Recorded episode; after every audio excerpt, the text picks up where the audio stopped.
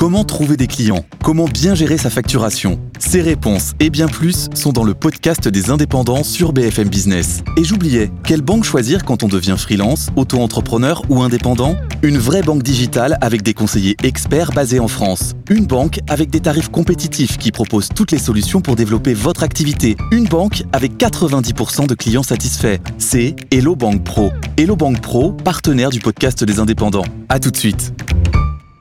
BFM Business présente Tous les jours, j'entends quoi? De nouvelles solutions, de nouvelles entreprises, de nouvelles levées de fonds. Mais c'est extraordinaire. J'ai dit qu'il y a un vrai souci, il faut créer de l'emploi. Je suis assez d'accord avec euh, ce qui a été dit. Il suffit d'écouter BFM Business. Voilà, magnifique. Thomas Asportas, Good Evening Business.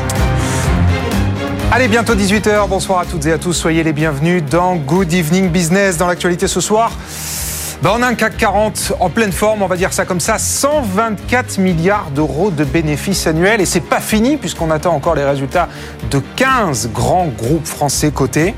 Nos fleurons, vous le voyez, se portent à merveille. On en parle ce soir dans Good Evening et on en parle notamment avec Luca Demeo, le directeur général de Renault. Il est l'invité d'Edwige Chevrillon dans une dizaine de minutes dans la grande interview et il nous dit tout sur le futur de Renault. Et puis à 18h30, nos experts arrivent et on a encore beaucoup de sujets à voir ce soir et notamment la croissance européenne qui sera encore plus faible que prévu. C'est ce que nous a dit la Commission ce matin européenne. Même pas 1% de croissance cette année.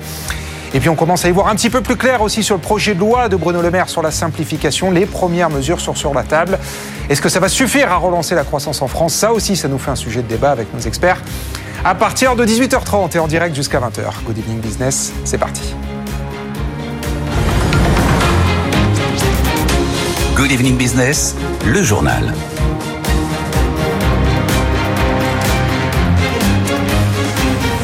Et on commence donc ce journal avec les excellents résultats de nos deux constructeurs automobiles, Stellantis et Renault. Bonsoir Justine Vassogne. Bonsoir Thomas. Pour faire simple, Justine, Renault renoue avec les profits. 2 Absolument. milliards de profits après 2 milliards de pertes l'an dernier, c'est mieux dans ce sens-là. Et Stellantis, lui, frôle les 19 milliards d'euros de bénéfices. Et les deux constructeurs ont profité de ces annonces, Justine, pour faire le point sur les rumeurs de fusion entre eux. Oui, absolument. Et Carlos Tavares, qui avait pourtant mis de l'huile sur le feu ces dernières se- semaines en parlant d'une nécessaire euh, consolidation dans le monde de l'automobile, a rétro-pédalé aujourd'hui hein, lors d'une conférence de presse. On lui a posé clairement la question se prépare-t-il à une méga fusion? Voilà sa réponse. Nous n'avons pas de projet en cours, nous n'avons pas de discussion en cours, nous n'avons pas euh, de choses sur le feu, si c'est ça votre question.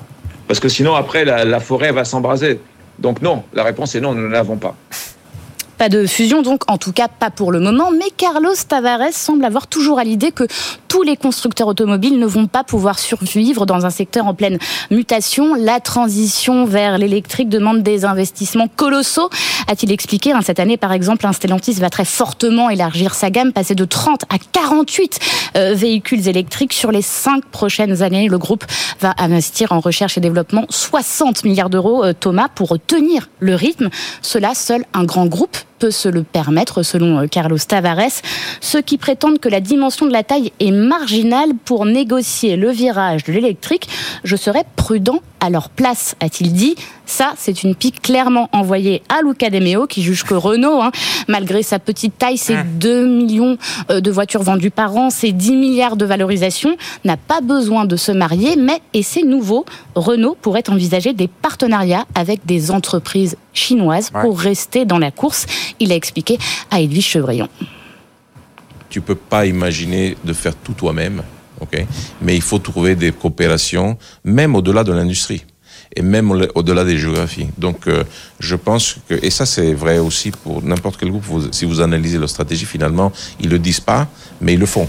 Donc, euh, moi, je crois euh, que notamment que la coopération avec euh, l'industrie et l'écosystème chinois comme ils ont une avance sur certaines technologies, ça pourrait accélérer la transition écologique euh, euh, en Europe Bon, Luca De Meo qui reste toujours très, très détendu, très serein en toutes Toujours circonstances. très souriant. ouais. Toujours très souriant, voilà, on va dire ça comme ça. Merci beaucoup Justine et Luca Demeo, donc bien sûr, interview à retrouver en intégralité dans 10 petites minutes, même pas à 18h10 au micro d'Edwige Chevrillon. 18h03, on poursuit avec l'aéronautique. Airbus aussi a publié ce matin ses résultats annuels, évidemment comme toujours très attendus, des bénéfices en baisse, mais un chiffre d'affaires et des livraisons d'avions en hausse. Et vous savez que c'est ça le nerf de la guerre, bien sûr, suivre la cadence imposée par les compagnies aériennes.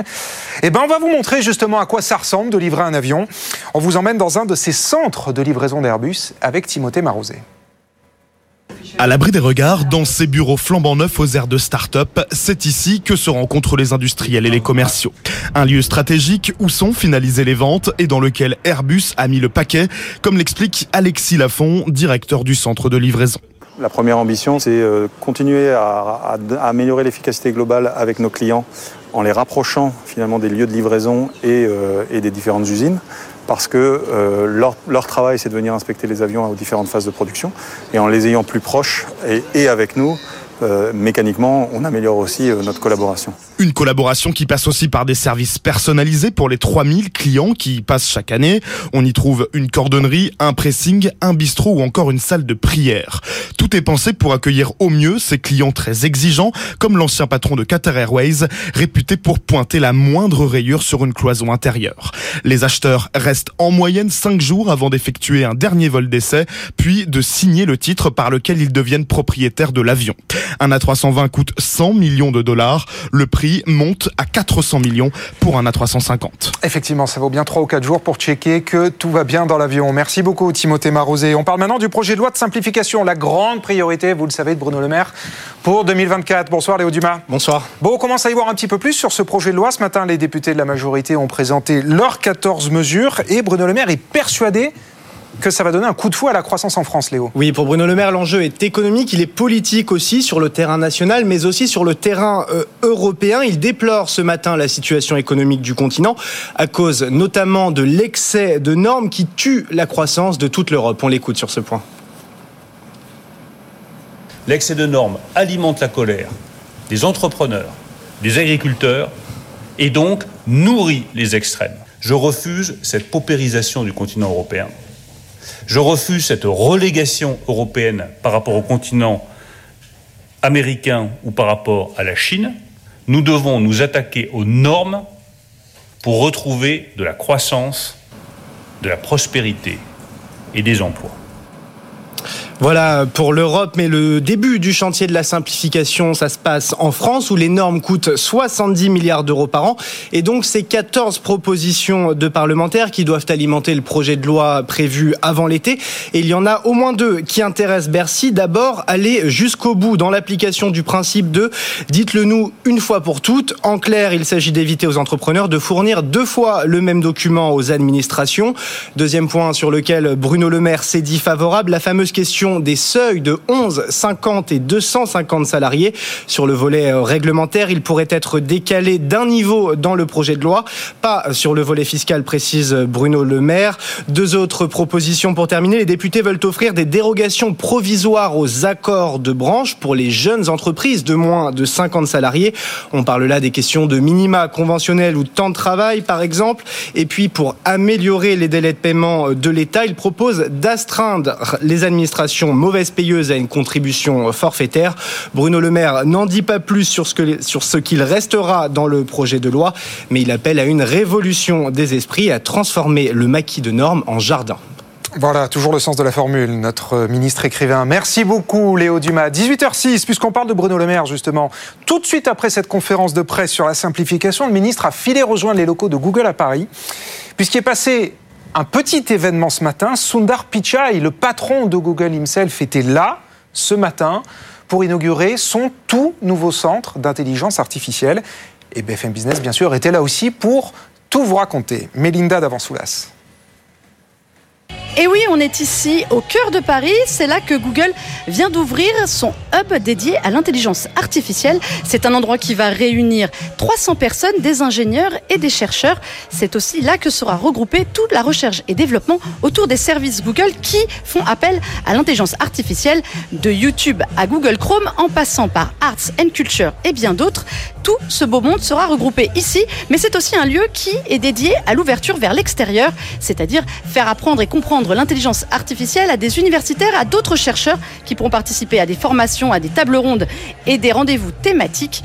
Un lieu très particulier qui a attiré les grands noms. Sundar Pichai, le président d'Alphabet, est venu lui-même inaugurer l'événement.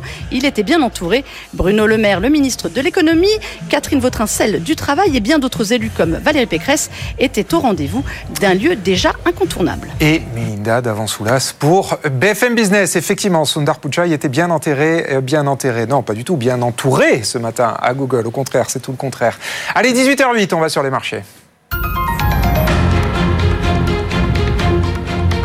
Et oui, un lapsus qui fait sourire Étienne Braque. Bonsoir Étienne, comment ça se passe ce soir à Paris à Euronext? Quel est le verdict de la Bonsoir.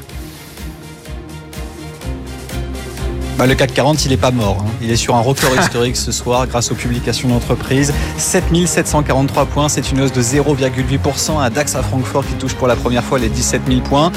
À Wall Street, euh, bon, on n'est pas sur des records, mais quasiment euh, aujourd'hui. Ce qui a fait la séance, ce sont bien sûr les résultats d'entreprise. Rien que dans le CAC 40, aujourd'hui, il y avait 9 publications arbitrées. Vous avez parlé longuement du secteur auto. Bah, c'est salué ces résultats. Plus 5% pour euh, Stellantis qui a touché un record historique à la porte des 24 euros. Plus 6,5% pour Renault. C'est la plus forte hausse de l'indice à 40,15 euros.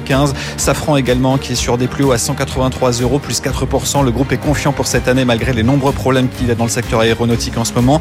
Plus 1,8% pour Pernod Ricard qui estime qu'un point bas a sûrement été touché en termes de consommation avec euh, bien sûr euh, des derniers trimestres qui ont été un petit peu plus difficiles, 157,50 euros. Et puis à l'inverse, la plus forte baisse, c'est Essilor Luxotica, moins 1,3%. Ça montre bien qu'il n'y a pas vraiment de gadin euh, en ce moment avec des résultats eh bien, qui sont prudents mais confiants même hein, dans l'ensemble. hein, des, managements qui ont dépassé les attentes euh, au quatrième euh, trimestre. À noter euh, du côté de Wall Street, une nouvelle fusée, bah, nouvelle non, mais c'est quand même Nvidia qui est aujourd'hui la quatrième capitalisation mondiale, troisième capitalisation aux États-Unis avec Alphabet, la maison mère de Google qui perd un peu plus de 3% et qui cède sa place à Nvidia, hein, qui a bien sûr connu un parcours magnifique depuis plusieurs années et quand même quasiment 60% de hausse depuis le 1er janvier. Bien sûr, ça soutient la tendance aux États-Unis et à Paris, donc le CAC 40 qui est sur un plus haut, 7743 points, c'est une hausse de 0,8% et donc des marchés qui sont au plus haut historique. Merci, merci beaucoup Étienne Braque en direct de Ronex. On vous retrouve à 19h tout à l'heure pour un nouveau point sur les marchés. 18h10 on file. Ah oui, non, je vous redonne les marchés américains, absolument. Le Dow Jones, euh, lui aussi un peu dans le vert, plus 0,48% à 38 607 points. Le Nasdaq est un peu dans le rouge à 0,28% à 15 814 points. 18h10, je vous le disais, on file Jorono. J'étais pressé justement de retrouver Edwige Chevrillon en bonne compagnie avec Luca Demeo, qui a pris 20 minutes pour répondre à absolument toutes les questions qui se posent autour de Renault et de son avenir. A tout de suite pour la grande interview. BFM Business présente Edwige Chevrillon, la grande interview. Bonjour Luca Demeo. Bonjour. Merci d'être euh, avec nous, merci de nous recevoir dans ce- cet endroit historique, ce lieu historique que vous avez ouvert pendant le Covid pour des résultats historiques que vous avez publiés hier soir. Vous deviez les publier ce matin, vous les avez publiés hier soir parce que Je pense il que fallait... ça, ça arrange beaucoup de, de monde. Sinon, il y, a- il, il y a- il y aurait eu un espèce de non, euh, bouchon dans l'information. Avec donc, euh, Stellantis, mais évidemment, on vous a comparé. Je vais vous comparer avec Stellantis. Je vais vous poser aussi des questions sur Carlos Tavares, comme vous pouvez imaginer. Mais d'abord, des résultats historiques. On va quand même les rappeler. Un chiffre d'affaires de 50, un peu plus de 52 milliards, en hausse de 13%. Un revenu net de 2002 milliards. Et puis surtout, ce qui est très important, c'est une marge opérationnelle qui est vraiment très très bonne, qui est record pour Renault. Est-ce que pour vous, ce que vous avez appelé la Renaulution, est-ce qu'elle est terminée? En fait, euh, je pense qu'on a terminé une phase, c'est euh, la phase de redressement euh, de Renault. Euh, on on s'est remis à un niveau de performance qui est, je dirais, plus que décent. Et donc, on est dans le match. Et ça, c'est bien. Il y aura une phase maintenant qui rentre dans le vif avec le lancement des produits, parce qu'on aura une vingtaine de voitures qui vont arriver dans les prochains 24-30 mois. Et, euh, et ça, normalement, dans l'automobile, euh, ça aide euh, à renforcer comment dire, la situation. Et on se gratte un peu la tête pour comprendre, et c'était la troisième partie du plan Révolution, comment est-ce qu'on va préparer Renault un monde de l'automobile qui change complètement, où il y a des, il faut monter sur des nouvelles chaînes de la valeur, que ce soit l'électrique, euh, que ce soit l'hydrogène, que ce soit le software, l'économie circulaire. Donc euh, non, ça continue. Euh, je pense que, mais une, une première phase, elle est voilà, derrière vous. Elle est derrière nous, heureusement. Ouais. La, la, phrase prochaine, on va y revenir euh, plus en détail, mais s'il fallait la qualifier, c'est quoi comme, euh, comme adjectif Mais je pense que nous, on appelle ça uh, renovation, c'est-à-dire lié à la rénovation des produits. Donc, euh, je pense que les prochains deux, deux ans, ça va être du lancement de produits, du développement du, de, de, la nouvelle gamme. Et on est très confiant que Renault aura une gamme qu'on n'a peut-être jamais eu dans les années 30 ans. Donc, euh, soit sur Renault, soit sur Dacia, soit sur Alpine. Donc euh, là, on fait, euh, comment dire, on fait notre devoir de, de gens de l'automobile qui font, qui font le produit. Il y a eu déjà évidemment des choses qui sont sorties, euh, des Austral, des, des Sandero, euh, des, des, mais l'offensive, elle arrive maintenant. Lorsque vous voyez, on parlait du match, tout le monde ne parle que de ça, le match Stellantis-Renault. Bon, c'est sûr que c'est un peu difficile parce que vous êtes quand même beaucoup plus petit. La marge opérationnelle de Stellantis est quand même largement supérieure à la vôtre. Qu'est-ce que vous vous dites? Bah, Je pense qu'il y a une tendance à voilà, opposer euh, les deux groupes euh, un peu historiquement. Euh, ça fait euh, voilà c'est stimulant aussi pour la compétition mais je pense que c'est bien quand on se porte les deux on se porte bien. Donc euh, je félicite aussi les équipes de Stellantis pour vous avez appelé Carlos Tavares pour le, le, féliciter? Non mais je vais lui envoyer un message parce que comme on était on annonçait presque en même temps j'ai pas eu le temps de, mais je pense qu'ils font, ils ont fait un super boulot, mais nous aussi on a fait un bon boulot et c'est bon pour tous. Alors la, grande question, c'est évidemment la taille critique. Est-ce que Renault a la taille critique euh, suffisante aujourd'hui? Quel est un peu le modèle de demain des constructeurs européens? Est-ce que euh, vous, vous avez dit, je crois plutôt à un modèle d'alliance, d'alliance avec les Chinois, là encore, on va y revenir. Ce matin, Carlos Tavares, il a dit une phrase ou une pique à votre endroit, le Cademeo, il a dit, ceux qui disent que la taille marginal. J'aimerais bien savoir comment ils vont faire. Vous lui répondez quoi? Bah écoutez, je pense qu'il n'y a, il y a pas euh, cette histoire de la taille, c'est un mantra qu'on entend dans l'automobile depuis 30 ans. C'est pas nouveau. C'est pas nouveau. D'ailleurs, on le pratiquait. Oui. La, euh, la, preuve, c'est Stellantis. Euh, la, mais la preuve, Renault-Nissan. Renault-Nissan avec Chezer, absolument. Exactement. Donc, donc il y a des fois ça marche, des fois ça marche pas, et je suis pas sûr que ce soit toujours qu'il y ait seulement une solution pour le succès. Euh, dans le cas spécifique de Renault, on parle plus de fusion avec Nissan et de façon surprenante, on fait le meilleur résultat de l'histoire de Renault en 125 ans. Ça montre bien que en vendant un million de voitures de moins, en n'ayant pas un, une, une, idée de, de fusion, euh, d'intégration avec, on fait une très bonne performance. Donc il y a le, il y a le, il y a le vrai, le, le contraire. Moi, je me rappelle, parce que maintenant, malheureusement, je suis un peu vieux de, du, du secteur, je me rappelle qu'il y avait beaucoup de grands patrons, euh, il y a 20 ans, 25 ans, 30 ans, qui racontaient que on aurait eu euh, cinq ou six groupes dans le monde. Mmh. Euh, en fait, ce qu'on a vu, c'est que au passage, il y a peut-être 150 nouveaux constructeurs chinois qui sont montés euh, sur la chose et qui sont. Donc, si tu fais la liste, en fait, il y en a plus qu'il y a 20 ans. Donc, quelle est la, quelle est la, la solution? C'est clair. Pour vous, la clair. taille critique, ouais. ce n'est pas un critère. Pour je être pense, clair. je pense que, je pense que dans une industrie qui est tellement, euh, comment dire, euh, qui nécessite tellement de capital. Évidemment, si tu as une taille importante, tu peux distribuer les coûts fixes et les coûts sur plus de pièces. Ça a un avantage, c'est une condition nécessaire.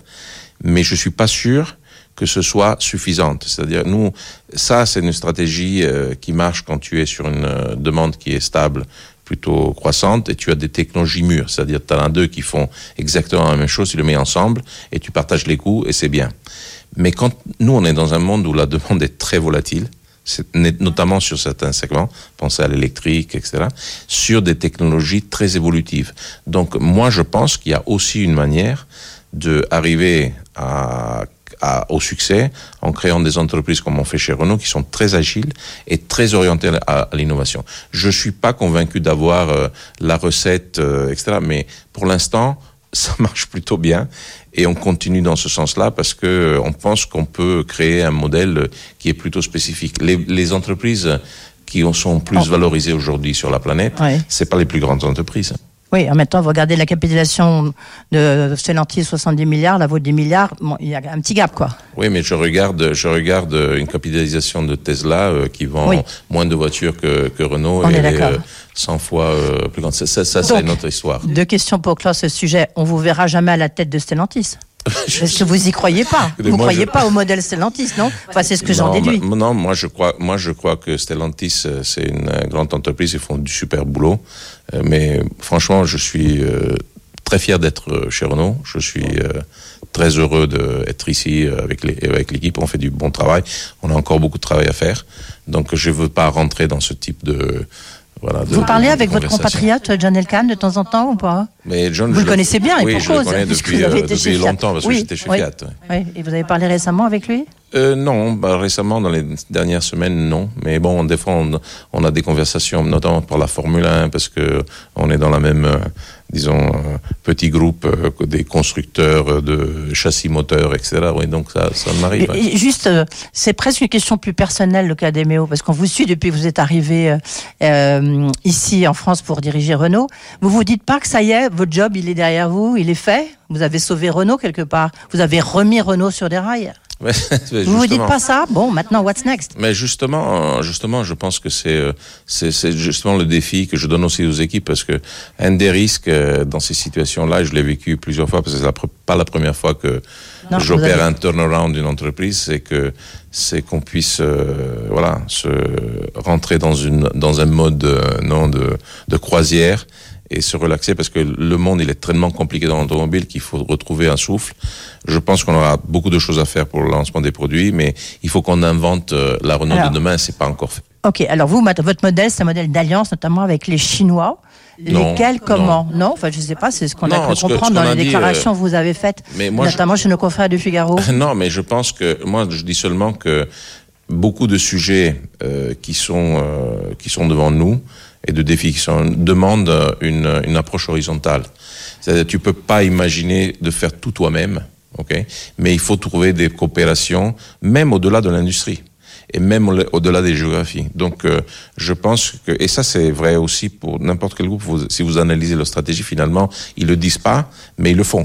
Donc, euh, moi, je crois euh, que notamment que la coopération avec euh, l'industrie et l'écosystème chinois, comme ils ont une avance sur certaines technologies, ça pourrait accélérer la transition écologique euh, euh, en Europe, qui est l'objectif que tous on doit se Oui, mais j'ai presque envie de dire c'est un peu anti-européen lorsqu'on voit que et lorsqu'on écoute notre ministre de l'économie Bruno Le Maire qui dit euh, il faut il faut bloquer euh, l'arrivée des Chinois parce que c'est sûr qu'ils ont une avance euh, énorme sur toute l'électrification des voitures. Vous savez, les- les- la, disons la, la, euh, l'approche européenne euh, historiquement a toujours été une approche d'ouverture.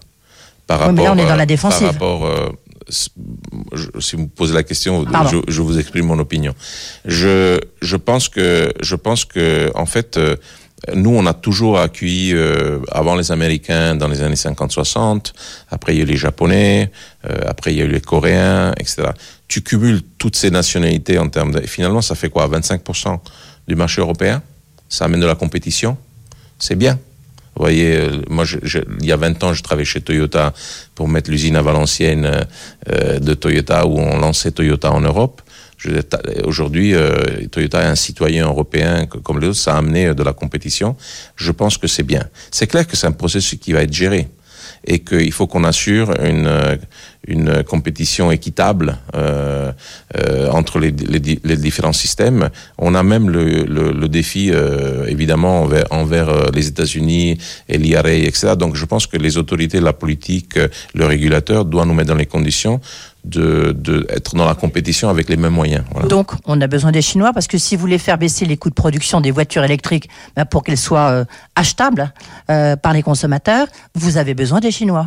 Mais, euh, regardez, regardez le cas spécifique de Renault à, à l'électricité dans le Nord. On a d'un côté une coopération avec Envision, qui est une entreprise chinoise, japonaise, ok, mais chinoise, et où ils mettent leur gigafactory dans l'usine de Douai, directement là-dedans. Mais de l'autre côté, on a de fait lancé Vercor. On est le premier investisseur de Vercor et c'est une start-up française qui est là pour construire des batteries et sa gigafactory. Donc, je pense que le monde, comme toujours, n'est pas noir ou blanc. Il y a des nuances au milieu.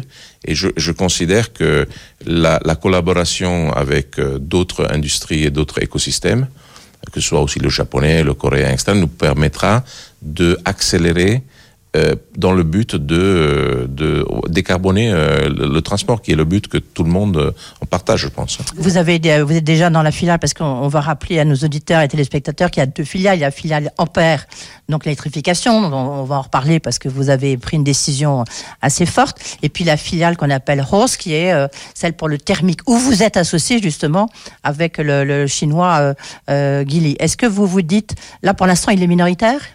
Non, non, en fait, on, a, on, on est, on est 50-50. Cinq- Oui, 50-50. 50-50, oui. Est-ce qu'il n'aura pas l'ambition de, de mettre un peu plus?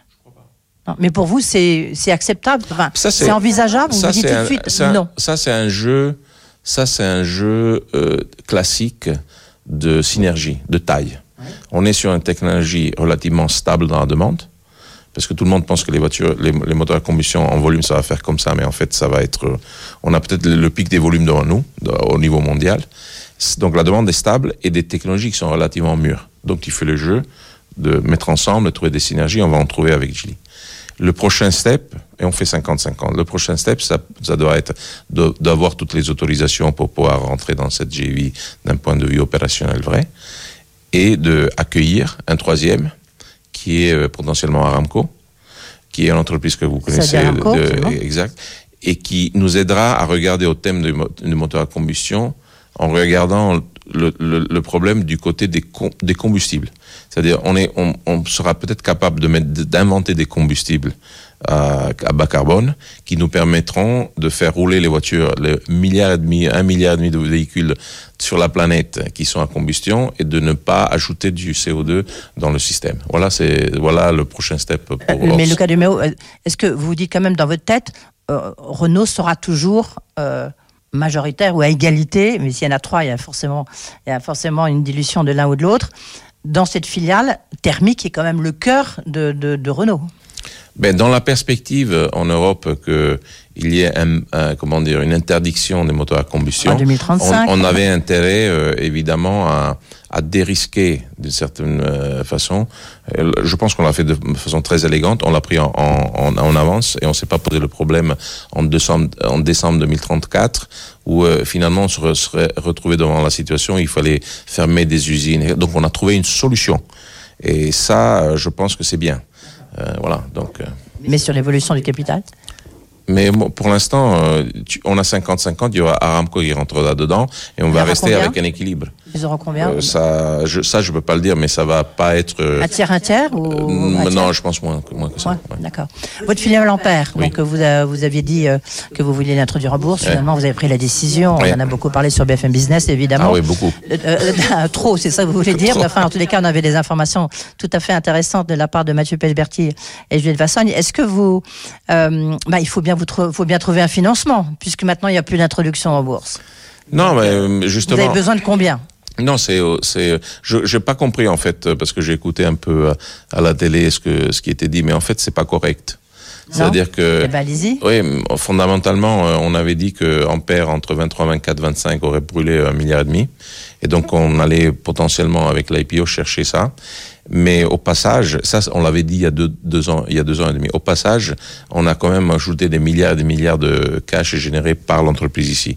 Donc on est tranquillement dans les conditions de pouvoir, avec notre argent, financer la montée en puissance d'Ampère sans diluer le capital, euh, le capital euh, des- de nos actionnaires. Donc, il y a pour cette raison, parce qu'on avait la Vous disponibilité n'avez d'argent. pas de problème de financement d'Ampère, pas besoin d'aller chercher de l'argent dans la, fi- enfin, en vendant, cédant des actions Nissan Pas du que tout, vous avez parce dans pour les fiducie. résultats, pour les résultats que Renault est en train de faire, qu'a fait en 23 et qu'on a fait aussi en 22.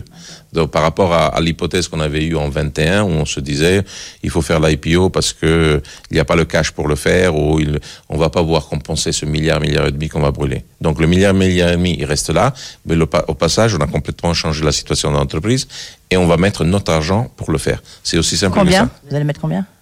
Ben, il faut qu'on couvre les, les, les, les, ça fait combien ouais, ça fait un milliard et demi entre en deux trois ans là. Oh, D'accord. Oui. Donc ça, vous avez Jusqu'à quand en d'en 25 on va revenir à un, à un point d'équilibre sur ampère, On qui est va- très rapide d'ailleurs. On, on va, euh, oui, 2025. ouais. On va parler des lancements des voitures. Juste un point sur le 2035, la fin des voitures thermiques. euh, là aussi, vous, vous faites tout pour, mais vous n'y croyez pas. Notre position, comme Renault et aussi la France aussi avait pris cette position dans la discussion au début, c'était plutôt 2040. Après, il y a eu une décision un peu politique, euh, sans analyse d'impact. euh, ils ont décidé 35. Après, une fois que le truc est décidé, mon job, c'est pas de contester euh, la réglementation, c'est de faire en sorte qu'on trouve une solution qui soit bien pour l'entreprise. Et on s'était dit, on va essayer de mettre Renault dans les conditions en 2030 d'être une marque en Europe 100% électrique. Parce que tu peux te rater, il y a de retard, etc. Donc tu prends une marche. Alors, Alors, cela dit, moi, personnellement, j'ai toujours dit que 2035, c'était très tôt. Et on a toujours dit qu'il il nous fallait respecter un principe de neutralité technologique et de dire à nous euh, qui faisons les choses, qui mettons l'argent dans, dans les choses, dites-nous où vous voulez qu'on aille, mais pas comment. Donc, euh, toute la réglementation européenne dans tous les secteurs, elle respecte toujours le principe de neutralité technologique. C'est on laisse faire aux ingénieurs et aux techniciens et créer et créer. C'est pas le cas dans l'automobile. Donc, on va voir si on va y arriver euh, ou si le marché va va être 100%, 80, etc. Mais laissez-moi euh, une seconde pour vous dire une chose. Je pense qu'il faut éviter maintenant de le retour de, la pendule et de dire que les, les voitures électriques, ça va pas marcher. Ça, c'est aussi dangereux. Je pense que l'électrique, ça va être une technologie dominante en Europe. Justement. Euh, Ça va être une technologie dominante et on peut pas refuser le progrès. Et l'électrique, c'est du progrès. Donc euh, maintenant, même si le marché européen va être euh, pas à 100 mais à faut y 80 à 80 d'électrique, ça fait quand même plus de 10 millions de voitures et c'est du business et, Alors, euh, et ça des- fait bien à l'environnement et, et aux clients. Donc euh, le temps passe vite, pardon, au cas de Méo de vous presser un peu. Lancement de voiture, quand Mais même. lancement de la beaucoup de gamme. questions. Oui, j'ai beaucoup, de, oui, j'ai beaucoup de questions, je reconnais. Euh, la- lancement, euh, donc la, la, la Renault 5, là, eh vous la montrez en février, mais ça sera euh, achetable un peu plus tard. Dites- Dites-nous rapidement la, la gamme de tout ce que vous lancez dans l'électrique, là.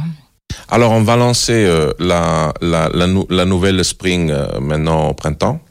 On, vient de lancer Scénic. Il va être dans, les, le marché euh, fin, fin dans les concessionnaires en fin mars. Super voiture. Euh, on va lancer la Renault 5.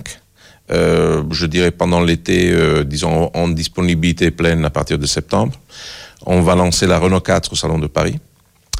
Et, et puis on aura aussi l'Alpine euh, A290. Donc il y a déjà euh, du mouvement et puis euh, il y a le, le- sur les véhicules utilitaires aussi euh, il y aura de l'électrique. Donc la moitié des voitures c'est des voitures électriques qu'on va lancer. Le- la fin du leasing social, euh, parce que victime de son succès, début février, alors que ça devait être sur l'ensemble de l'année 2024, vous dites pas c'est un coup de massue, justement, enfin c'est c'est contradictoire de, de dire il faut tout électrifier, il faut que les Français achètent des voitures, et puis de de d'arrêter le leasing social. Mais je pense qu'il y a quand même d'autres mécanismes en ce moment qui sont c'est en train d'être mis en place pour euh, subventionner. Je, je pense que c'est quelque chose de très positif. D'ailleurs, les gens ils adhèrent. Euh, c'est clair que c'est ça peut ça peut être cher pour le bilan de de l'État, mais on a besoin la la la demande de de, de l'électrique à ce niveau qui est demande qui, qui est euh, attendu. Elle n'est pas naturelle. Donc, euh, il faudra une stratégie un peu de moyen terme pour avoir toujours du support jusqu'à quand le truc deviendra complètement naturel. D'ailleurs, ça marche. En Allemagne, ils ont arrêté ça et le marché s'est planté. Donc, euh, donc euh, ça, il faut surtout éviter euh, que, ce, que ça se passe euh, en France, en, en Italie en Espagne où on vend beaucoup de voitures.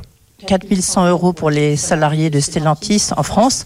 Combien pour les salariés de Renault? On va avoir quelque chose de très comparable et en plus, euh, euh, il faut toujours se, comment dire, faut pas oublier que Renault a mis en place un plan d'actionnariat salarial qui est une référence, euh, je dirais, en Europe, où on vise euh, à l'horizon de 2030 de mettre 10% du capital de l'entreprise dans les mains des employés. Je pense que c'est très Renault.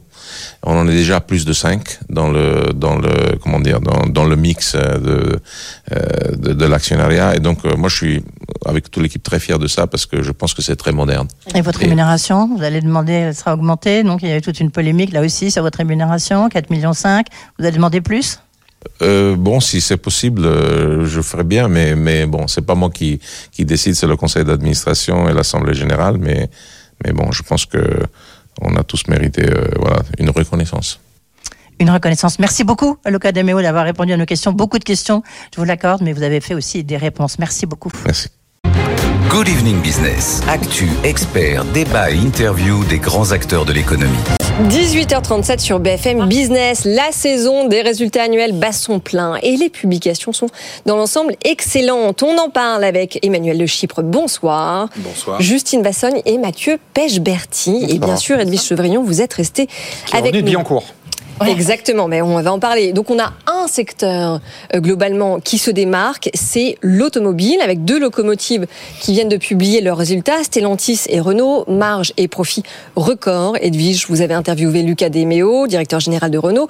20 minutes de face à face. Bon, en gros, c'est un patron euh, confiant euh, qui renoue avec les bénéfices. Oui, donc ce qu'on peut dire, c'est qu'il y a une page qui se tourne clairement par rapport à la situation qu'il avait lorsqu'il est arrivé à la tête de Renault. Donc c'est ça c'est un bon point pour lui. Du reste, je lui pose la question en disant bah, maintenant finalement le job est fait. Est-ce que, est-ce que what's next? Euh, Bon, mais il répond en disant bon, il y a quand même des grands défis devant lui. Mais donc c'est sûr que c'est une, une, grande satisfaction euh, d'avoir obtenu cette rentabilité, même si c'est toujours pas la marge opérationnelle évidemment n'est pas encore celle de euh, celle de Stellantis, mais elle est quand même bien meilleure qu'avant, même s'il vend un million de véhicules en moins que du temps de Carlos Ghosn.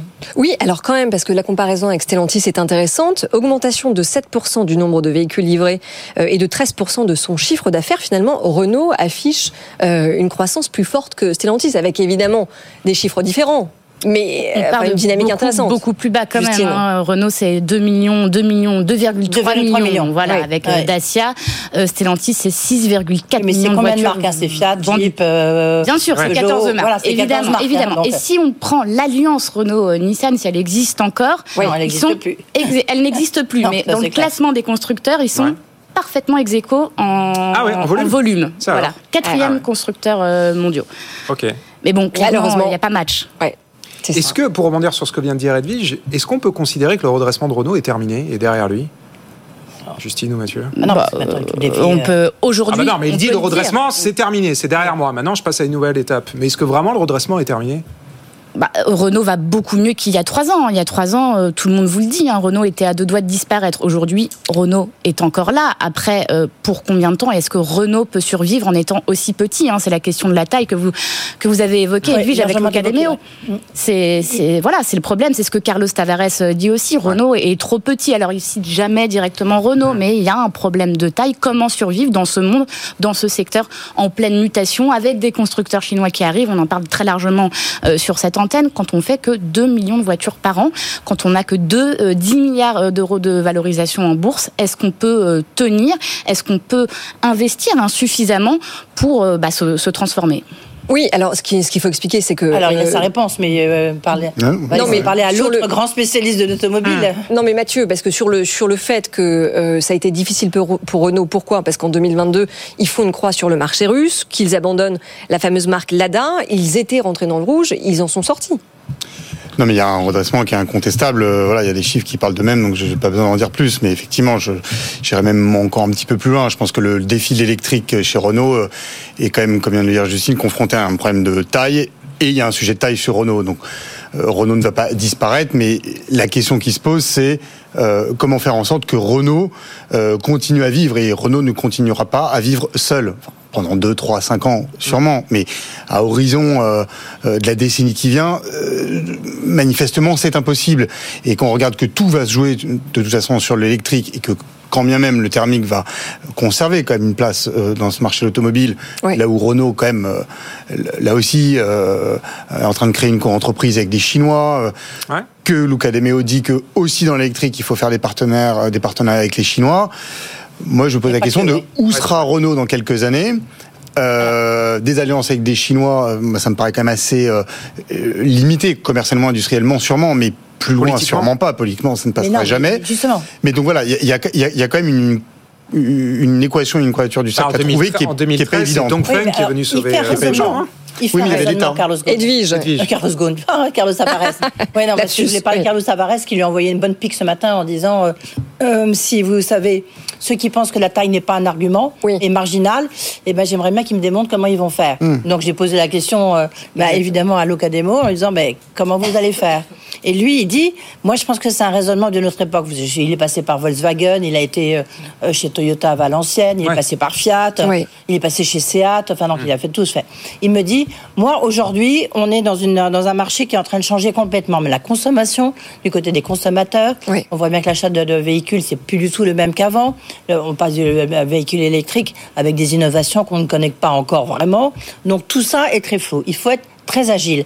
Et moi, je ne pense pas et je le pense sincèrement, je ne pense pas qu'il faut être un gros mastodonte que- comme on a toujours, comme tout le monde raisonne aujourd'hui. Il faut en revanche être donc très agile, je disais, et il faut des alliances. Dans la technologie, les Chinois, on ne peut pas s'en passer, ils sont bien meilleurs que nous. Donc on a besoin des Chinois. Avec Saudi euh, Aramco, on en a besoin pour essayer de trouver des- un nouveau, euh, euh, un nouveau fuel. Donc à partir de là, c'est son raisonnement. Donc lui, il dit, je n'ai pas besoin d'être capitalistiquement très gros. En revanche, je fais des alliances. Après, il me dit c'est ma stratégie. Si ça marche pas, ben. on Bah, disons que sa stratégie, en effet, qui euh, est de ne pas ouvrir le capital, mais en revanche mettre en place des alliances commerciales, couplée euh, à sa stratégie forte, qui est quand même de faire en sorte que les nouveaux modèles qui sortent des usines soient plus qualitatifs. Donc ça va de fait avec des marges plus importantes. Enfin, il faut quand même dire que la marge opérationnelle de Renault est devenue supérieure à celle de Volkswagen. Oui, Justine. mais alors ça c'est pas très difficile parce que Volkswagen ils sont pardon, Oui, mais ils d'accord. sont, ils, ils sont en difficulté. Non, mais ils se placent sur Non. Enfin, ils renforcent leur place sur l'échiquier. 7,9% c'est très bien, mais euh, bon Tesla c'est 9%, euh, Stellantis c'est 12,8 et encore ils ont été Oui, impactés mais ils sortent par à les peine grèves. la tête de l'eau. Oui, non, mais bien sûr, mais on se rend quand même bien compte qu'on ne joue pas dans la même cour. Est-ce que, est-ce que Carlos Tavares dit, c'est moi, je vais investir sur 5 ans 60 milliards d'euros euh, dans la recherche et développement sur l'électrique. Ah ouais. Comment Il a annoncé ça euh, aujourd'hui? Oui, il, il dit ça. Voilà, je, je, je 12 milliards d'euros par an Ah, ouais. euh, sur l'électrique. cite l'exemple de Tesla. Euh, intéressant, je dirais, ça, le cas des en disant, regardez Tesla. Bah, c'est, c'est, c'est beaucoup plus gros Non, mais- que, que Stellantis. Oui, et pourtant, valeur, vous voyez, ça n'a c'est- rien je à vends voir. moins de voitures, mais je Oui. vends- Vous avez Carlos, c'est ce que dit Justine. C'est il faut quand même et puis il faut il faut euh, il faut comparer. Euh, Carlos Tavares, en plus il a son style toujours un peu euh, limite messianique, mais enfin bon, il dit moi je vais investir euh, 12 milliards d'euros par an et il y a 15 jours euh, Renault. euh, Il peut, hein, il a euh, 60 Un milliards de cash. et demi, euh, Il a Re- 60 Renault a reconnu qu'il n'arrivait même pas à lever un milliard et demi d'euros en bourse quoi. Et qu'il n'a pas besoin d'élever. La avez clé du financement sur ce, ce secteur électrique qui est massif, là où euh, dans votre interview, parlait de 150 constructeurs chinois. Ouais, c'est ça, 120. Euh, moi, je Ouais. connaissais pas ce chiffre. enfin, je, je ne mesurais pas à quel point c'était énorme. Donc, forcément. Il faut énormément de moyens financiers. Je parle même pas de réussite commerciale, c'est même pas le sujet. Il faut énormément de moyens financiers. Or, Renault ne- n'en aura pas suffisamment, et c'est pour ça que Demeo dit il faudra nouer des alliances. Et oui, mais en même temps, il dit, moi j'ai les moyens, puisqu'il répondait à votre papier, à vos informations que vous avez données. Il a des euh, moyens pour un an ou deux, c'est- c'est pas le sujet. Il dit on est tranquille jusqu'en Oui. 2025. J'ai- j'ai repris la Tavares dit 60 millions, 60 milliards sur Oui, 5 c'est un ans. milliard cinq, là. Donc, vous en êtes pas... Ouais. Non, non, mais on n'est pas dans le même. euh, Donc lui il se projette à deux ans. Bah, il peut pas faire plus. Emmanuel Le. Chypre, est-ce que vous êtes d'accord pour dire que les groupes automobiles ne pourront pas survivre dans un secteur en pleine mutation sans des alliances euh, stratégiques? Euh, pas forcément. Si vous avez des moyens aussi importants que, enfin, je veux dire, il y aura les tout premiers groupes qui auront les moyens de, de leur autonomie euh, totale, c'est-à-dire financière, euh, d'innovation, etc. Et effectivement, vous avez des, des plus petits groupes qui vont devoir euh, trouver des façons de travailler ensemble dans la mesure où après les possibilités de se racheter et de fusionner entre petits groupes elles deviennent quand même euh, assez euh, assez limitées aujourd'hui.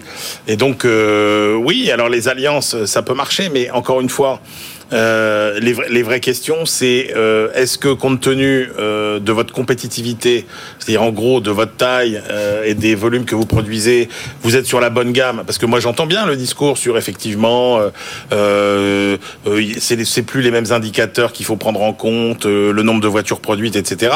Mais il y a quand même un sujet qu'il faut qu'il y ait une adéquation entre votre étoffe financière, la qualité des produits que vous proposez et le marché que, que vous visez. Or, le problème, c'est que la réalité, c'est quelle est aujourd'hui euh, l'utilité d'acheter une Renault? C'est-à-dire qu'en gros, sur tous les marchés, vous vous n'avez pas forcément envie d'acheter une Renault. C'est-à-dire sur l'électrique, vous n'avez pas forcément envie d'acheter une Renault. Sur le haut de gamme, vous n'avez pas forcément envie d'acheter une Renault. Et maintenant, même sur Ah, le... Il a des résultats qui lui donnent raison, puisqu'il a fait 2 milliards. Non de mais en. France, mais quand vous sortez de France, enfin oui, en France oui, d'accord, mais en Voilà, dehors de et- France, et, et euh, même, Bah, de et France, même sur, et même les Enfin, petits bon, modèles, bah, vous non avez des euh, concurrents. Donc en, en- Dacia, en gros, c'est ça. Qu'est-ce qui fait que Dacia, oui, Dacia, je me suis dit que. Il y a Lancia, Non, Carlos ça Tavares et. Dacia chez euh, Luca de Moi, ce que je trouve intéressant quand même, c'est de, de regarder un peu l'histoire des dernières années. Quand il y a eu le- l'affaire Carlos Ghosn, tout de suite, à la fois Renault, le- la direction de Renault et euh, l'État français actionnaire ont regardé une fusion Renault-Nissan. Parce que Ouais. déjà à l'époque se posait la question de la taille, alors même que l'alliance était assez lourde, fait partie Mmh, des, très forte. des trois premiers mondiaux à l'époque. Oui, Même c'est numéro le- 1. le raisonnement de Ils ont essayé- Ça y est, on est numéro 1. Ils ont essayé pendant, euh, pendant un an, ça n'a pas marché. Les Japonais ont dit jamais, never, never. Mmh. Et tout de suite après, ils ont essayé Fiat. Souvenez-vous, non mais Bien sûr. c'est quand même pas rien. C'était la nouvelle direction de Renault, euh, Jean-Dominique Sénard à l'époque. Et tout de suite, au bout de six mois refusé après par son arrivée, ça. il a essayé Fiat. euh, ça a été refusé par le gouvernement français, qui a préféré l'adosser à, à Peugeot parce que Peugeot avait aussi ce problème de taille. Donc le problème de taille de Renault n'est pas nouveau Ouais. et n'est pas encore résolu et il doit l'être. Carlos Tavares euh, le dit d'ailleurs aujourd'hui, hein, en 2014, quand j'étais à la tête de PSA, j'ai fait plein de choses pour redresser le groupe. Et après, je me suis occupé Mm. de la taille. Et ouais. Ouais. Il a Deuxième étape. Opel, il a. Voilà, ouais, bah, fait c'est- un puis plus que la taille. Est-ce qui Non, est mais c'est un peu ce que ce qu'a fait votre, euh, votre invité ce soir. Parce que Lucas DMO, d'abord, il s'est occupé de sortir la tête de l'eau de Renault et il va maintenant s'occuper à la taille. Bah, il y avait la, la taille avec Nissan. En revanche, hein. il dit là, c'était beaucoup trop loin. Enfin bon. Vous êtes petit quand vous êtes sur une niche. Alors là, euh, Alors par contre, hein. ce qui est un peu là où on a besoin de vos lumières, c'est sur ce que disait à peu près au même moment Carlos Tavares dans sa conférence de presse, où il dit quelques jours après avoir dit effectivement on a le cash chez la trésorerie pour continuer à grandir, que finalement il n'y a aucun projet sur le feu et qu'il ne comptait pas justement euh, rajouter de l'huile sur le feu. Donc un faux, quoi un tox, Sur quoi c'est un coup de pression Oh, bah, sur des joue. projets d'acquisition. Ah. Il joue. Voilà, Mmh. il joue. Ouais. Oh, je pense qu'il n'y a aucun Il joue à quoi alors Bah, quoi, un joue- coup de il joue à pression ce de son que- actionnaire il John joue on se souvient qu'il a été recadré le lendemain. Là, il dit finalement aucun projet de fusion structurelle n'est sur la table. Non, il dit nous n'avons pas de projet en cours, on va arrêter d'en parler parce que sinon euh, la forêt va s'embraser. Ouais, voilà, c'est ça. Donc voilà. Bon, bah oui. Il est peut-être allé un peu trop texte. loin. Bah, c'est compliqué. Il est peut-être allé un petit peu trop loin euh, il y a deux semaines. hein. C'était dans une interview à Bloomberg. Et peut-être qu'on lui a dit attention, euh, John Elkann. attention, euh, Carlo- peut-être John Elkann. Ça, c'est- compliqué. En tout cas, a priori, il a rétropédalé. Mais euh, ce qu'on entend, c'est qu'il a quand même un, un- un appétit assez important et qu'il va peut-être vouloir faire euh, quelque chose avant que son mandat ne se, ne se termine en, en 2026. Et il a du cash. Edwige. Ouais. Oui, Ah, bah, il, il a dit qu'il y avait des opportunités. C'est sûr que son interview, c'était en réponse, c'était une manière aussi de, de, de, de- un peu de, de tenser euh, les Italiens qui trouvaient qu'il y avait une gouvernance qui était trop favorable aux Français, donc, Ouais. euh, Ouais.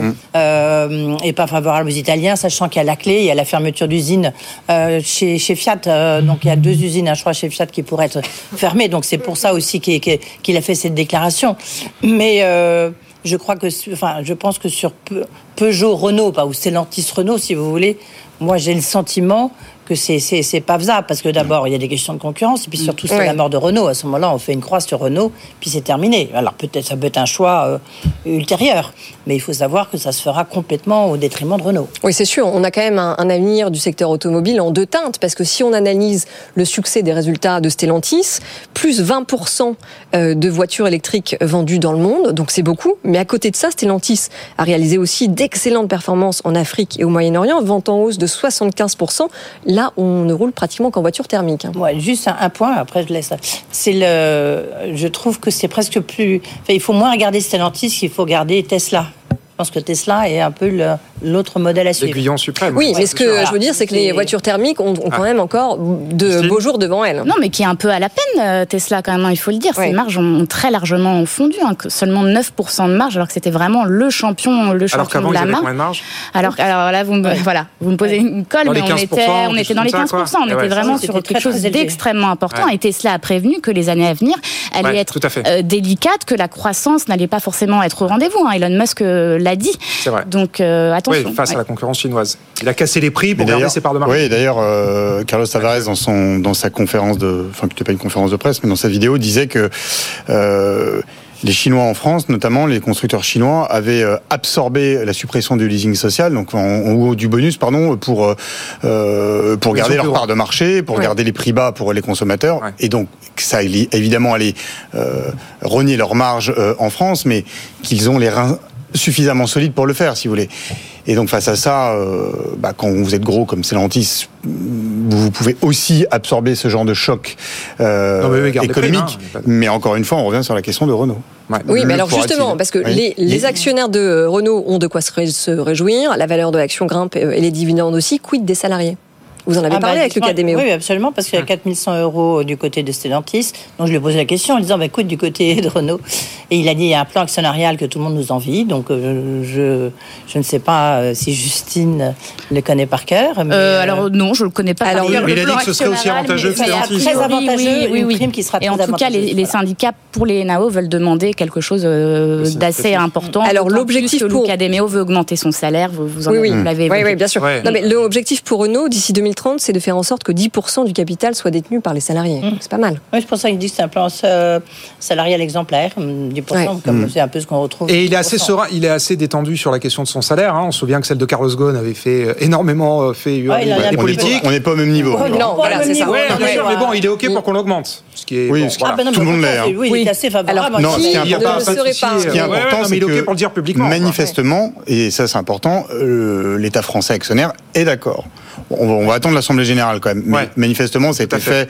Je pense qu'ils l'ont fait de manière intelligente cette fois, euh, pas comme Carlos Ghosn. Et donc, euh, hum. ouais. ça passe. L'État français, mais on n'est pas au même niveau. Donc, euh. mais alors justement, on parle de quel niveau? 4, 4 et demi. Pour, Luca Demeo et Carlos Tavares, et on est plutôt autour des 23, 23 millions. Ouais. Donc il y a quand même, un, peu, un, grand écart. On est dans les salaires. mais, oui, mais Tavares, quand l'État est votre actionnaire, euh, c'est plus compliqué. L'État n'est pas chez Stellantis. Juste quand même sur Tesla, euh, il faut arrêter de voir Tesla comme un constructeur automobile. Hein. C'est-à-dire que euh, Tesla est une entreprise de la tech, c'est pas une entreprise de la. C'est pas. C'est d'ailleurs. Exactement. Ce que disait Luca Demeo quand il a présenté la Renault Lucian, voilà. c'est qu'ils voulaient faire de Renault une valeur. Ben oui, mais, là, on oui. C'est ça, justement. Enfin, une entreprise oui, de la tech qui ne construit pas des ordinateurs, qui euh, construit des voitures. Vous voyez bien que le code génétique de, Renault et même de Stellantis, c'est-à-dire que moi, je suis frappé quand même qu'il n'y a pas de, il y, a pas beaucoup de réflexion sur euh, l'usage finalement de, l'automobile. C'est-à-dire qu'en fait, on continue à construire des voitures comme avant. Eh ben Alors, on les barde de plus d'électronique, euh, elles font des choses toutes seules, etc. Mais concrètement, sur la révolution de l'usage, il n'y a pas énormément de, choses. On continue à être dans la prouesse technologique euh, et, où chacun finalement euh, aura sa, voiture dont il sera encore propriétaire. Mais ça, ça va moins vite que ce que tout le monde disait il y a 5 ans. Hein. Exactement. À la fois sur l'électrique, euh, rappelez-vous la voiture autonome, il y avait une sorte de rêve il y a 5 ans que non, bah, mais sur en sur effectivement, on ouais. est plus, la voiture autonome en, Chine, elle commence à être commercialisée. Hein. Oui, mais on n'est pas au même stade de développement. Il y, aura la phase voiture, téléguidée entre les deux. Oui, c'est ça, c'est la conduite de, niveau 3 où on ne peut quand même pas regarder Netflix pendant qu'on conduit. Quoi. On n'est pas là, il faut pas, pas là. Business. Mais vous, pouvez demander à quelqu'un de prendre la main sur votre voiture. C'est-à-dire à distance. C'est-à-dire qu'en gros, euh, vous arrivez devant l'endroit où vous voulez aller, euh, fais le tour du quartier pour trouver une place et va te garer. Tout ça, ce sera possible. Ah mais, c'est vrai que la, conduite, la, voiture autonome. Euh, ça reste quand même euh, assez, loin encore. En tout cas, dans un futur un peu plus proche, il y a effectivement la question euh, de la fin du mandat de Carlos Tavares. Vous lui avez posé la question. Il n'a pas dit euh, de près ou de loin qu'il était intéressé par le poste. Aller chez Stellantis Ah bah non Vous avez été assez cash, hein Vous avez dit vous connaissez bien John Elkann. Oui. Voilà, vous y allez ou pas Oui, il a dit qu'il connaissait bien John Elkann puisqu'il faisait partie du, du de la Formule 1. Il avait échangé des, Il avait félicité Carlos Tavares euh, euh, et ses salariés par rapport aux résultats. Donc euh, il n'a pas dit non, il n'a pas dit Alors ceci dit, il, il attend euh... une augmentation, donc c'était pas forcément le meilleur moment pour dire qu'il était prêt à partir chez la concurrence. Ah bah, au contraire. Ah bah, c'est le moment où il faut. C'est le moment. Ouais. Oh, ils mais font bon, comme, ils font tous comme ça. Hein. Alors ça aurait été très audacieux de euh, le faire au micro d'Éric Chevrillon, mais. Ah, non, oui, mais justement, j'aurais tout ça très bien, mais en même temps, je ne suis pas sûr du tout que ce soit d'actualité là, quoi. Voilà. Ah, Mathieu Non, c'est Carlos Tavares qui a dit que lui, son mandat donc, se termine en 2026. Et il a dit que. Donc il a autoproclamé qu'il qu déciderait lui-même de sa succession en juillet 2025. Voilà. Hmm. Ouais, il a calmé un peu le jeu là-dessus aussi. Hein. Oui, effectivement. Ouais. Un peu le jeu de manière générale, que ce soit sa succession ou les méga fusions. Oui, mais c'est lui qui met un peu d'huile. Après, il l'ont. Ouais. Bah, c'est le, jeu, c'est euh, le jeu. Souvenez-vous, quand on l'a, interrogé, euh, c'était quelqu'un, euh, c'est lui qui l'avait mis les pieds dans le plat en disant l'Europe c'est n'importe quoi, pas d'études d'impact sur la fin du thermique en 2035. Ah oui, oui, absolument. Il avait, des fait absolument. La... tout à ah, fait. Ça avait fait bondir et hérisser les, cheveux de nombreux de, de Bruno Pour finir, c'est assez intéressant de voir le discours assez contradictoire qu'ont Carlos Tavares et Luca De Meo sur la Chine. C'est-à-dire que Carlos Tavares, on le sait, il reproche à l'Europe d'avoir déroulé le tapis rouge aux Chinois sur l'électrique. Ah, lui, il et Luca ouais. De Meo dit il va falloir être malin et justement faire des partenariats aussi bien dans l'électrique que sur le thermique avec la Chine. Enfin, Carlos Tavares a fait un partenariat avec un constructeur chinois quand même. Une start-up, ouais, non Avec bon, une start-up. Une quand même, la pas Chine, quand exactement même. les- Parce qu'il- il a cassé, je en crois, son Chine, deal avec le mais, constructeur euh, historique, Il et il est s'est plus en avec Chine, mais une- il veut y retourner. Il a, Ouais. il, il a un partenariat avec Ouais. euh, avec Leap Motor euh, qu'il a conclu au mois de, de juillet, si je dis pas de bêtises, alors qu'il arrête pas de dire qu'il faut pas euh, dérouler le tapis rouge au constructeur chinois. Chez Carlos Tavares aussi, il y a quand même une ambiguïté, hein, il faut le dire. Mathieu Pechberg. Non, mais surtout, pour prolonger, il- non seulement il a conclu un accord avec un, un- un constructeur chinois, mais euh, avec lui, ils ont euh, construit une co-entreprise destinée à importer des voitures chinoises en Europe. Et c'est Stellantis qui est actionnaire majoritaire de cette entreprise. Dit autrement, Stellantis, en faisant cet accord avec ce constructeur chinois, va lui-même favoriser l'importation de voitures chinoises en Europe. Ça en dit quand même long. et là, schizophrène, et hein. là où il y a encore quelques semaines, on disait mais voyez c'est scandaleux, au moins Renault ils font du Man in France et tout. Ce matin, Luca De Melo et, et- et ce soir encore dit il faut regarder à des deals euh, avec les Chinois. On n'a pas le choix. Enfin, Donc il y a quand même ils, ont la technologie, ils ont la technologie. c'est Oui, oui, Ah bah, absolument. Oui, mais non, mais c'est- enfin, oui, on, on peut très bien être pour mettre en place Non, mais c'est un des, virage, hein, des quand même, alliances de commerciales Deméo. avec Ah des bah, constructeurs chinois virage, hein, et aussi pour mettre en place des clauses miroirs un peu plus, un peu plus fortes. Ouais, mais là-dessus, bon. J'aimerais bien vous croire. Les Bon, clauses mais miroirs avec les- clauses miroirs avec Chinois, j'y Non, crois mais pas surtout, c'est complètement contradictoire avec évidemment Bruno Le Maire. Non, avec, non, mais il y a un euh, vrai- disent euh, les, Et les propos euh, de Bercy. Hein, Et, d'ailleurs, je hein. pense que s'il y a quelques années, euh, le patron de Renault, quel qu'il soit, avait eu des propos de ce genre sur des deals avec des Chinois, il y aurait eu tout de suite une petite, euh, une petite sortie Bah. du ministre, de Ouais, c'est l'économie. Non, Le mais principe de réalité économique s'impose. Non, non, c'est sûr. euh, Les signes que les temps ont changé. C'est quand même un changement. hein. Absolument. Bon, merci infiniment à tous les quatre pour ce débat passionnant. Edwige Chevrillon, Mathieu Pechberti, Justine Vasson. Merci à Vaudrey. Mais merci à vous, Tom Sass. euh, On se retrouve Oui, dans un Vous instant ne jouerez plus que par ça. hein. Et Vous avez raison. pour parler de la croissance européenne qui est un peu en berne, mais pas que, aussi de la Oui. simplification. Eh oui, c'est ce qui euh, va nous sauver. C'est ce que Bruno Le Maire nous promesse. concocte pour Voilà. la croissance cette année. On en parle avec nos experts à partir de 19h. À tout de suite.